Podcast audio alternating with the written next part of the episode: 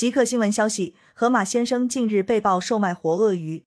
网传一组图文视频显示，有网友在河马先生网购一整条鳄鱼。视频中，两名小孩把玩鳄鱼，抚摸、拖拽鳄鱼爪子和尾巴。随后，一男子在用菜刀砍鳄鱼脑袋时，鳄鱼突然跳动，并追向该男子。